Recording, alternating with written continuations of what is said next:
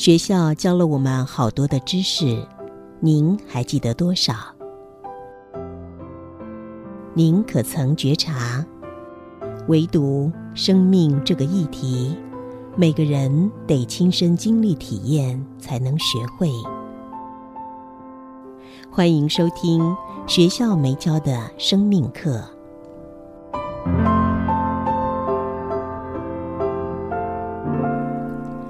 新阳心灵笔记，二零二二年六月二十二号。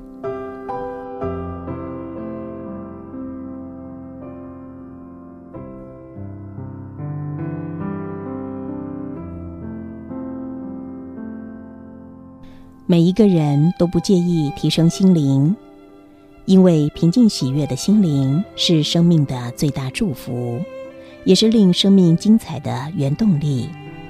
今天，不管是你自己帮自己做自己的心理咨商师，或者他人帮你做心理咨商，你可知道，心理咨商有三条路径？如果你不是很清楚，那也许在咨商的过程中，你会不经意的乱枪打鸟。论心理咨商有三种归类技巧，往下归类。横向归类与往上归类。什么是往下归类？往下归类意指着将情境往下切分成更精确、更具体的组成成分。什么是横向归类？横向归类意指利用隐喻、比喻或故事，在水平象限找出跟情境相同或相似的信息。什么是往上归类？往上归类意指将单一现象往上推演到更大的现象。举一个个案正面临某个灾难来当例子吧。所谓往下归类，意指心理咨商师可以将个案面临的灾难往下切分成更精确、更具体的组成成分，让个案懂得如何处理灾难。所谓横向归类，意指着心理咨商师可以将个案面临的灾难，在水平象限利用其他个案所发生的类似的灾难与圆满的解决，令个案懂得如何处理灾难。所谓往上归类，意指着心理咨商师可以引导个案认知，这个灾难并非无由从天而降，而是入世前既定的人生规划。心理咨商师协导个案解除心灵障碍，多数采取这三种归类的一种。然而，从最大获益而言，心理咨商师可同时利用这三种方向归类，为个案的心灵地图换出新的正面的大框。不独是心理咨商师咨商个案，你自己帮助自己移除心灵障碍，也可以用同样的模式。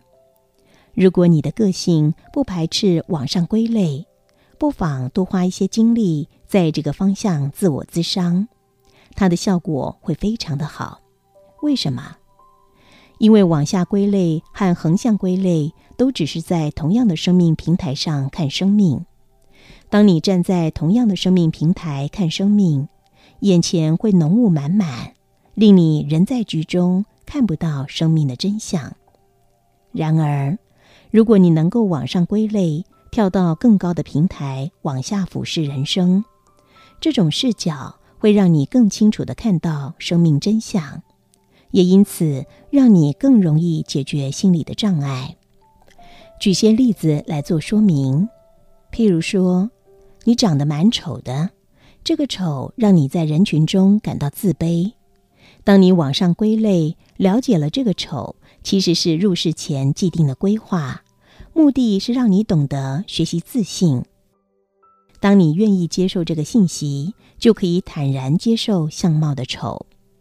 再譬如说，别人伤害了你，当你面对伤害，你会痛苦、愤怒，会觉得是个无妄之灾。